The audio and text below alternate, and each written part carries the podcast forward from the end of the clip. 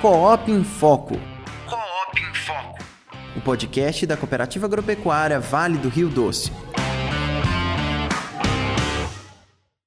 Olá, eu sou o Daniel Zalkman e esse é o Coop em Foco, o podcast da Cooperativa Agropecuária Vale do Rio Doce. Essa semana a gente está com um episódio um pouco diferente do normal. É um webinar, webinar sobre o clima da nossa região e a perspectiva do início de período de chuvas para você planejar a sua safra com a melhor eficiência. Esse podcast foi apresentado pelo Alexandre Negre, que é gerente da política leiteira aqui da nossa cooperativa, pelo Antônio Rezende, que é engenheiro agrônomo e é técnico de campo aqui da nossa cooperativa também, e pelo Felipe Bernardes, ele é sócio fundador da Nexus Agroambiente, que apresenta para você toda sexta-feira a previsão do tempo que você vê aqui no nosso canal do YouTube. Ficou um episódio muito bom, uma apresentação bem explicativa para você entender melhor sobre os períodos de chuvas e se planejar. Assiste aí.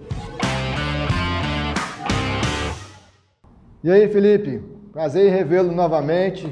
Vamos aí agora fazer o nossa, nosso podcast aqui sobre o clima e sobre a, a nossa região. Estou aqui com o Antônio para a gente trocar uma ideia e bater um papo aí sobre esse, esse assunto tão importante para a nossa região aqui. Esse ano, rapaz, nós estamos aqui de, no ano de 2021, que nós estamos passando por um período de seca muito forte. Acho que no Brasil todo está tendo essa, essa, essa deficiência hídrica aí, né? Aqui nesses dias agora está tendo uma incidência de, de queimadas muito forte. E a nossa preocupação é porque a gente está vendo muitas propriedades aqui que já estão já está acabando a comida para o gado. Então o pessoal não se preparou bem o ano passado e a nossa preocupação é alertar esse pessoal para poder fazer as coisas certas agora esse ano para não faltar comida no ano que vem. Porque a gente está observando que o período de chuva aqui, a cada ano que passa, ele está ficando mais curto. Antigamente a chuva começava no início de outubro e ia até final de abril, início de maio. Agora não, ela está vindo no final de outubro e final de março já está acabando. Então o produtor precisa saber o que vai acontecer de chuva, se planejar para poder aproveitar o máximo possível essas chuvas que caem para poder produzir alimento para o rebanho. Então, é, a gente queria passar a palavra para você aí para você trazer essas informações para a gente e, e, e, e, colaborar com o nosso produtor para enfrentar esse momento aí, tá bom? Obrigado aí pela sua, sua disponibilidade aí, viu? É, boa tarde, boa tarde a todos. É um prazer muito grande, né, estar tá, tá aqui com vocês novamente. É, sempre às sextas-feiras, né, venho com a, com a interpretação dos dados climáticos aí, junto com vocês da cooperativa, né, e dessa vez né, falar um pouquinho sobre um contexto mais geral. Né, como bem disse o Alexandre, a gente vive um momento aí de incerteza climática muito grande que acaba influenciando de maneira considerável né, no planejamento agrícola, dessa forma como um mecanismo, de fato, de tentar é, otimizar né, a produção e até mesmo antever situações onde o produtor possa ter um pouco de dificuldade, né, principalmente sabendo que as chuvas estão mais irregulares, o intuito aqui é tentar explicar um pouquinho, né, falar qual, o porquê que isso está acontecendo, né, as possíveis razões e qual que de fato é a expectativa climática para a próxima safra 2021-2022. E dessa forma, só para poder né, esclarecer um pouco sobre o assunto, vou colocar uma breve apresentação aqui, onde nós falaremos a princípio das causas, né, o que está, que que tá, por que está acontecendo isso, né, qual as razões do clima, né, e principalmente falando nesse ponto de vista da chuva, né, por que, que a chuva está tão, tá oscilando tanto nos últimos anos e como que isso vai impactar para a próxima safra. Bom, é, só para contextualizar rapidamente, né, o clima tem uma função primordial na agricultura, né, a gente precisa de fato da água, né, da umidade do solo para começar o planejamento desde o calcário, adubação e lá na frente a parte de plantio. Sendo assim, a correlação com o clima, né, saber de fato qual que vai ser o início do período chuvoso para antecipar ou para deixar um pouco mais para frente as operações de preparo do solo, isso acaba sendo né, fundamental para o sucesso da produção agrícola lá na frente. Então, assim, né, a gente precisa de fato planejar e utilizando o clima como balizador para de fato ter aí as, quais seriam as melhores datas para executarem essas atividades. Bom, então, para entender um pouco né, do por que está tendo essa incerteza e toda esse, essa desordem né, do ponto de vista do padrão das chuvas, rapidamente, só para a gente contextualizar o que seria mudança climática. Né, então, nesse, no mês de agosto agora de 2021, o painel intergovernamental sobre mudanças climáticas, que leva em consideração várias informações do mundo todo sobre a temperatura e sobre o regime das chuvas e vários outros parâmetros climáticos, né, eles chegaram à conclusão né, de que, em função né, de, das atividades antrópicas, né, das nossas atividades, de fato está tendo uma mudança no padrão climático do planeta. E hoje é sabido que a temperatura ela vai aumentar 1,5 graus até a metade do século. Né? Então, até, até antes da metade do século, perdão. Então, até 2050, é certo que essas projeções dão um aumento da temperatura. Se a temperatura aumenta, isso desencadeia uma série de outras outras situações que interferem na dinâmica do clima como um todo, desde o aumento né, de queimadas, modificação da dinâmica das chuvas, isso tudo está correlacionado com esse padrão climático que ele é analisado a nível global. Né? A atmosfera, é, do ponto de vista global, ela está conectada, né? ela, ela é um sistema que o clima em um determinado local acaba influenciando em outro, né, pela dinâmica atmosférica. E isso é importantíssimo para a gente entender por que está acontecendo o que a gente está presenciando atualmente. Então, por exemplo, os cinco últimos anos, né, os cinco últimos anos é, que nós tivemos aí foram os mais quentes desde 1950, que foi quando a gente iniciou, de fato, o monitoramento do clima. Então, assim, de fato, a temperatura ela vem aumentando, né, como um todo. E olhando no médio prazo, serão períodos cada vez mais quentes, onde o período de calor vai ser mais alongado, né? então o período de, de, de, temperaturas mais elevadas vai ser maior, e o de temperaturas menores vai ser mais restrito. Né? Então nós teremos, de fato, esse desequilíbrio do ponto de vista também da temperatura, e não da chuva. E a chuva, não só da chuva, né? da temperatura também. Isso tudo está correlacionado também com fenômenos climáticos de grande escala. O que seriam esses grandes fenômenos climáticos? Né? A gente está sempre vendo aí no noticiário El Ninho, Laninha, mas o que de fato é isso? Né? O El Ninho é o aquecimento anormal das águas do Oceano Pacífico. Aí a gente pode se perguntar, né, mas por que, que o Oceano Pacífico vai interferir para nós? Né? O Oceano Pacífico está lá do outro lado do continente, né? a gente nem tem é, acesso, né, do ponto de vista territorial, ao Oceano Pacífico. Mas esse oceano, né, o Oceano Pacífico, que é o maior oceano do planeta, essa grande massa de água que está em contato com a atmosfera, se a temperatura do oceano muda, em consequência disso, a temperatura da atmosfera também vai mudar. Ou seja, o oceano ele acaba sendo ali um, re, um balizador da temperatura. Se ele aquece, a atmosfera próxima ao oceano vai aquecer também. E vice-versa. Se ele resfria, a atmosfera se resfria também. E como é um grande oceano, né, uma grande massa de água, isso altera a dinâmica do planeta inteiro. Né? Então, por isso que o El Ninho e a Laninha, ele tem, de fato, uma importância muito grande para o nosso regime de chuvas. Né? Ele vai modificar o nosso padrão de chuvas. E essa modificação, ela vai ocorrer de forma variada nas várias regiões do nosso país. E o período que nós estamos vivendo hoje é uma condição de normalidade, né, onde nós temos é, o Oceano Pacífico na condição que eles chamam de normal, porém a tendência é que a gente chegue, a partir de agora do mês de setembro até o mês de novembro, e de novembro até o início do ano que vem, contemplando praticamente toda a estação chuvosa, nós teremos a grande possibilidade de estar dentro de um período de laninha. E essa laninha, ela muda as chuvas aqui na nossa região. Tá? Então, essa é a importância da gente entender a questão desses fenômenos climáticos de grande escala. E por que acontece isso? Ó? Toda vez que se tem uma laninha, ou seja, e a laninha é o resfriamento anormal do Oceano Pacífico, e esses são dados aqui do CPTEC, né, lá do, do INPE, quando tem um ano de laninha, ocorre um frio maior na região sudeste, um aumento do período ou um aumento do total precipitado na região centro-sul do nosso país, né, na, perdão, na região central do nosso país e pegando uma porção considerável da região sudeste, porém na região sul, né, se a gente for considerar aí os estados do sul, né, Rio Grande do Sul, Paraná e Santa Catarina, a expectativa é que a chuva seja abaixo da média para esses estados, enquanto que para nós aqui da região sudeste, espera-se que a chuva seja acima da média.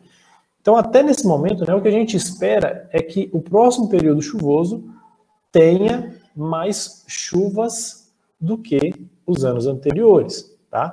Porém, não dá para precisar exatamente o quanto que isso vai ser maior. Né? A gente não tem exatamente a magnitude desse aumento. A expectativa é que seja em torno aí de 10 a 50 milímetros acima da média histórica. Tá? É os dados que a gente tem até o momento.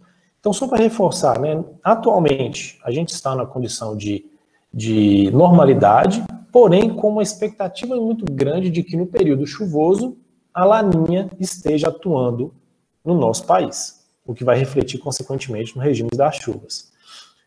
E só para fim de informação também, né? A probabilidade de ocorrência de laninha nesse período de setembro, outubro e novembro de 2021 é de 62%, e de janeiro, fevereiro e março de 2022 de 60%, o que vai indicar para nós é, uma tendência de uma laninha fraca. Né? Por isso que a precipitação ela vai ser acima da média, né, a expectativa, porém não tão acima da média, né, como a gente compara com os dados históricos aí. Então, que só do ponto de vista geral, né, nós temos que para a previsão do mês de agosto, tá? Então, a previsão do, do ponto de vista de chuva para o mês de agosto, realizada em, é, perdão, a expectativa de chuva no mês de outubro, realizada no mês de agosto. Então, a gente pode observar que as chuvas para a região de Governador Valadares, no mês no mês de outubro, ela estará na faixa dos 100 até 130 milímetros. E do ponto de vista da anomalia, ou seja, é o comparativo da chuva do mês de outubro com a chuva histórica na região, espera-se né, que essa chuva ela seja um pouco acima da média, em torno aí de 10 a 50 milímetros. Porém, uma observação que a gente fez também em alguns dados climáticos indica que, de fato, como o Alexandre disse no início da nossa, do nosso podcast, que a chuva ela vai estar concentrada a partir da segunda quinzena de outubro.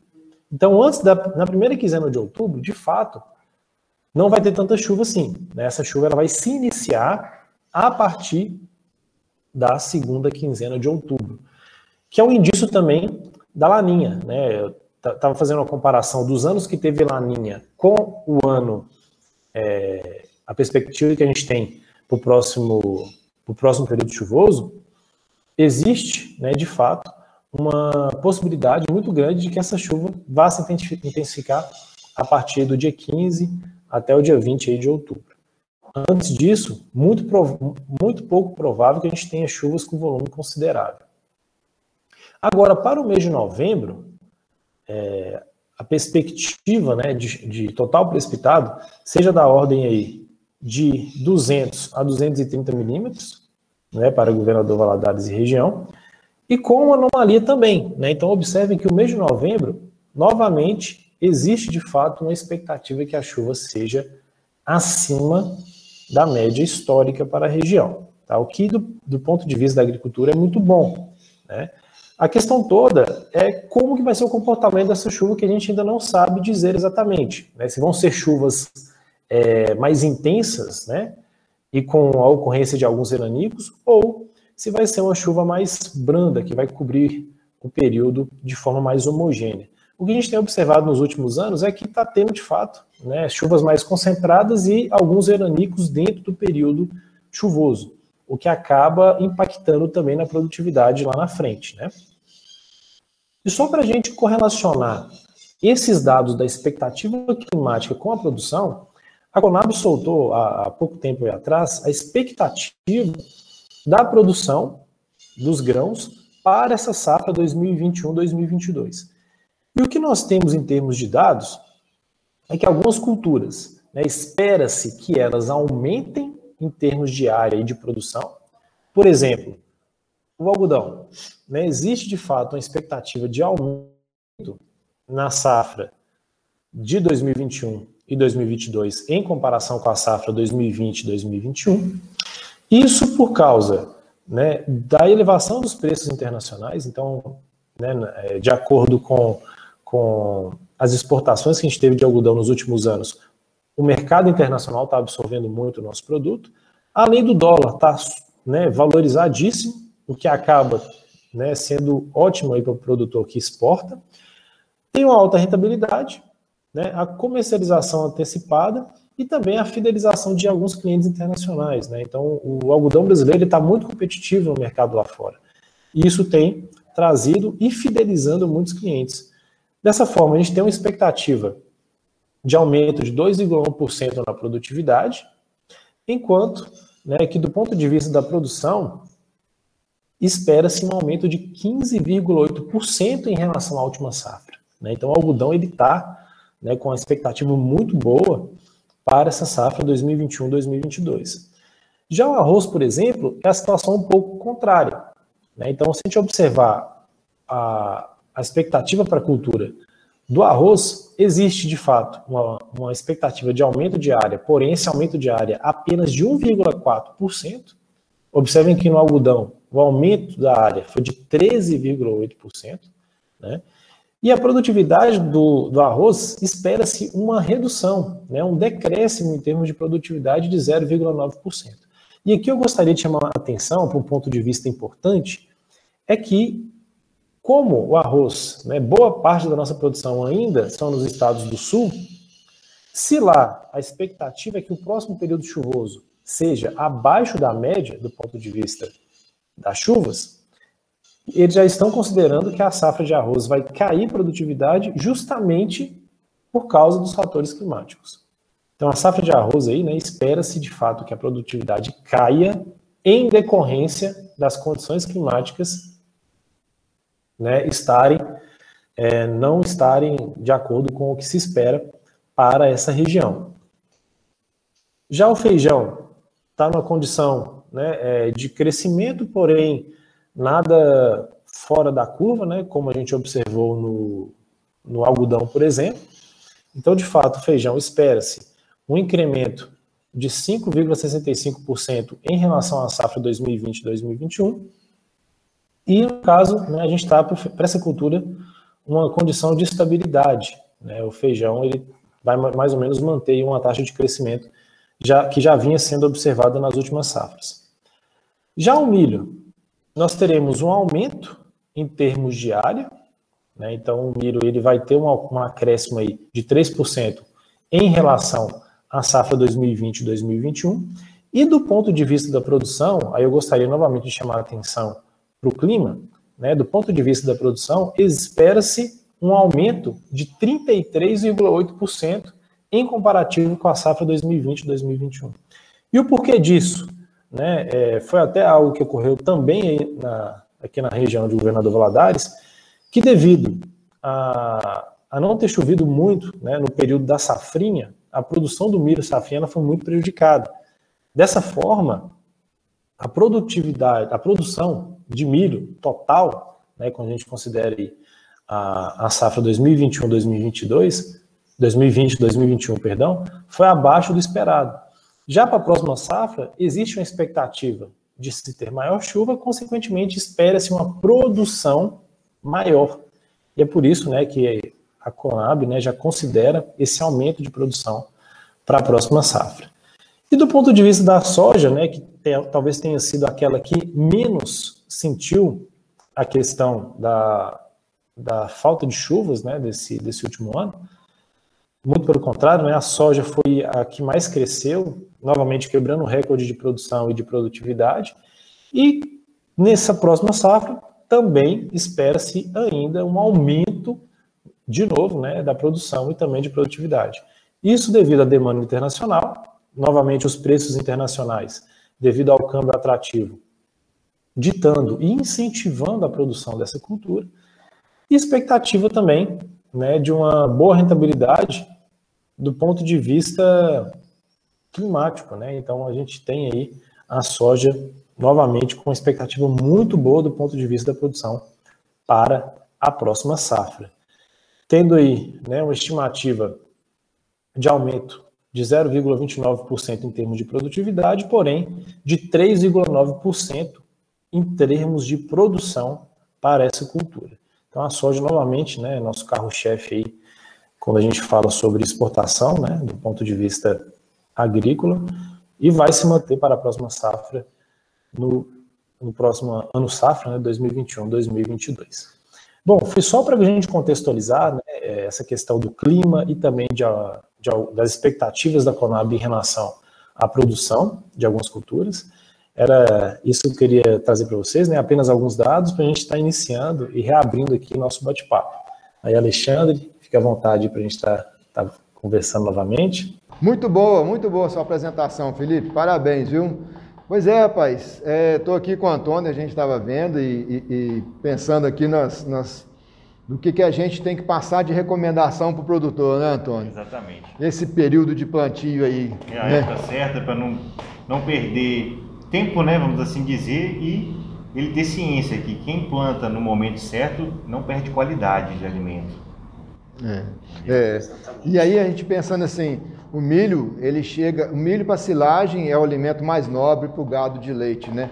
E, e, um, e, uma silagem de boa qualidade, ela chega com 110 dias, cento, né? de 100 a 115 dias, né? E aí, se ele plantar, como você está falando, que vai, provavelmente a chuva deve chegar na segunda quinzena de, de outubro, né? Então a, a, gente vai ter que indicar o plantio na segunda semana até na terceira semana, né, Antônio? Vamos falar, a partir de Nossa Senhora Aparecida é, já já está pronto para plantar. Né? Passou né? o dia de Nossa Senhora Aparecida, vamos plantar o milho, porque aí ele vai, ele vai dar ponto de colheita em meados de janeiro.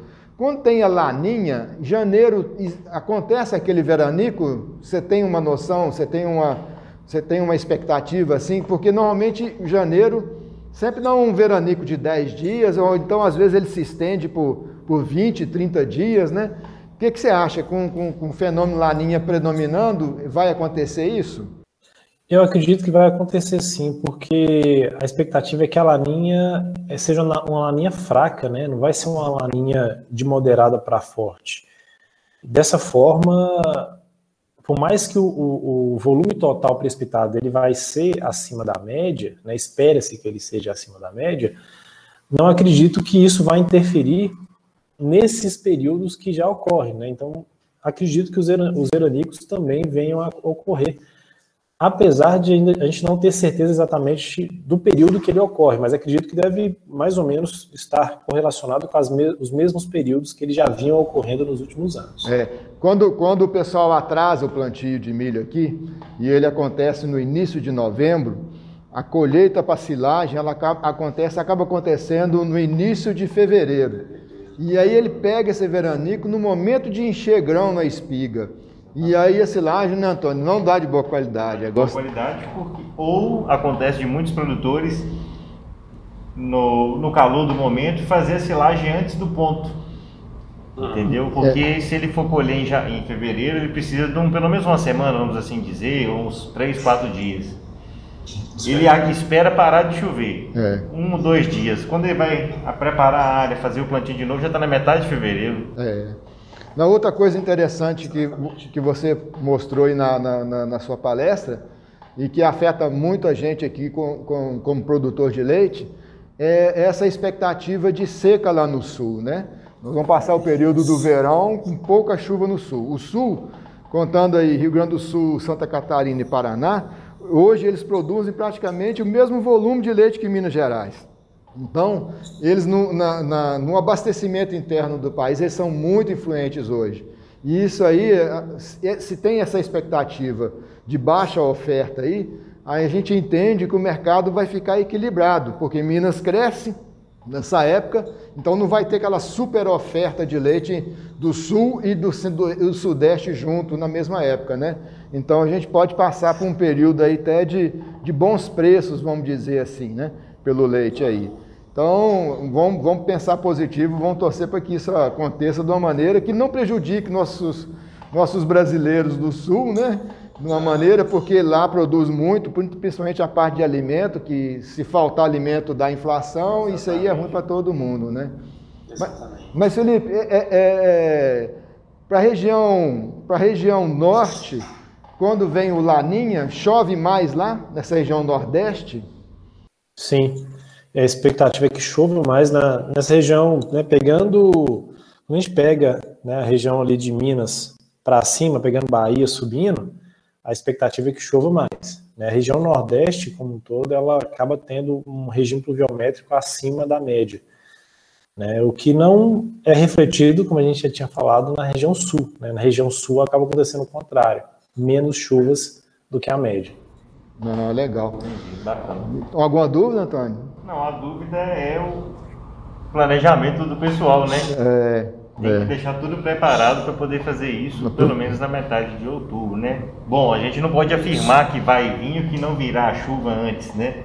Mas os é. dados mostram que pode a chance de errar é menor. É. Pode acontecer algumas chuvas no início de outubro, mas não são muito significativas, né? As mais fortes, a tendência é no final do mês, né, Felipe? Isso, exatamente. Né? Pode ser que ela ocorra, né? igual, por exemplo, de vez em quando, né? até mesmo para agora, para o finalzinho de setembro, já começa a ter né? Um, algumas chuvas bem mais fracas, obviamente, também bem espaçadas né? do ponto de vista espacial, né? ou seja, chove, chove no, local, às vezes chove no outro, mas nada que do ponto de vista regional vai ser significativo. Essas chuvas significativas mesmo, que vão cobrir a região, que vão trazer chuva com volume considerável, que de fato vão é, contribuir para a agropecuária como um todo, essas só para a segunda quinzena de outubro mesmo. É. É, eu gostei de ver também aí essa expectativa de produção do milho e para a soja. Esse ano de 2021 está sendo um ano muito complicado em questão de custo da ração por causa da, justamente do milho e da soja que os preços internacionais do mercado puxou o preço para cima, né? E pelo que eu vi, vai aumentar a área né, de plantio das duas culturas, tanto o milho quanto o soja vão ter um aumento considerável, né? Porque quando você fala em aumento de 3% na área de milho, a área de milho já é enorme, já é muito grande. Então, 3% é uma senhora área a mais, né? E, é, e com, com, com, uma expectativa positiva do, do clima, melhora a produtividade, então a gente vai ter uma oferta de milho boa aí para o ano que vem, né? Então isso aí é um, é um ponto positivo aí para 2022. Eu achei bacana isso, isso aí, queria destacar, deixar isso aí como uma mensagem positiva para o próximo ano. Exatamente, né? A gente está com expectativa aí de, de aumento, né? De 20, praticamente 20 milhões de hectares, né? de milho. Então é, é muita coisa. É muita coisa. Um complemento. Hum. É, esse, mais do que nunca, então, é o momento do nosso produtor, a nossa região, vamos assim falar, planejar corretamente o custo dele da produção agrícola. Porque se mais à frente acontecer dessa produção de fora vier mais barato de outros estados, ele tem que ter competitividade. Então isso. ele tem que planejar agora para não tomar prejuízo mais à frente. Correto? Isso aí, isso aí. Exatamente. É. Então, joia, muito bom, Felipe. Muito legal, gostei demais aí do bate-papo, foi muito legal. E aí a gente agora está finalizando aí, né? Querendo deixar um grande abraço para você e, e um agradecimento aí. E a nossa parceria nossa, toda sexta-feira você mandando a previsão climática e, e deixar bem claro para o produtor que quando a, a, a previsão climática mais confiável é essa de que vai no máximo até sete dias, né, Felipe? Porque ali você estuda realmente o que está acontecendo de movimento da umidade, dos ventos, né? Essas outras que você coloca de um mês, dois meses à frente, isso são é, modelos baseados em históricos de 20, 30 anos, que isso aí é, é, é só um, um, estudo, não é uma previsão baseada no que realmente está acontecendo no momento, né? É. E exatamente, Alexandre, boa sua fala e boa lembrança a, a respeito disso, porque o clima é muito dinâmico, né? Alguns fatores eles acabam mudando, às vezes até essa perspectiva do, do que a gente está esperando aí para os próximos meses. Mas quando a gente fala de previsão, um horizonte mais seguro, né, onde a gente tem uma chance maior de, de acertar, é de fato nos próximos 7, 10 dias no máximo. Né? Mais do que isso, as incertezas aumentam consideravelmente. Agora, pelo conhecimento histórico, né, como você bem disse também, e sabe-se sabe que quando tem laninha, espera-se mais chuva, né, mas quanto, quanto a mais que vai ser, ainda é uma incerteza, né, porque o clima ele é muito, muito dinâmico e às vezes muito aleatório. Dessa forma, é, o que a gente pode dar certeza, né, o que a gente faz toda semana nesses boletins é tentar trazer informação que é a mais certeira, mas para planejamento, o histórico ele vai ajudar muito, né? Para a gente poder saber ali mais ou menos como que vai ser o início do período chuvoso, a questão da atuação dessas, desses grandes fenômenos, como o El Ninho e a Laninha, mas né, sempre que, que possível, aconselho todos os produtores a ficarem sempre de olho aí no, nos dados de clima, porque isso lá na frente né, vai refletir no, no bolso, né, na produção e na qualidade, principalmente, como vocês disseram aí, da, do alimento né, para os rebanhos. Beleza. Obrigado, muito bom aí. Valeu. Vamos até a próxima, né, Antônio? Exatamente. Valeu, um grande abraço. Um abraço, eu agradeço pela participação novamente e estou sempre à disposição. Então foi isso, esse foi o papo entre o Alexandre e o Antônio com o nosso amigo Felipe Bernardes. Espero que você tenha absorvido bastante informação sobre esse assunto e tenha entendido bastante sobre a época das chuvas que está vindo por aí, tá? Muito obrigado. Terça-feira que vem estamos de volta com mais um Coop em Foco. Até lá. Coop em Foco. Coop em Foco. O podcast da Cooperativa Agropecuária Vale do Rio Doce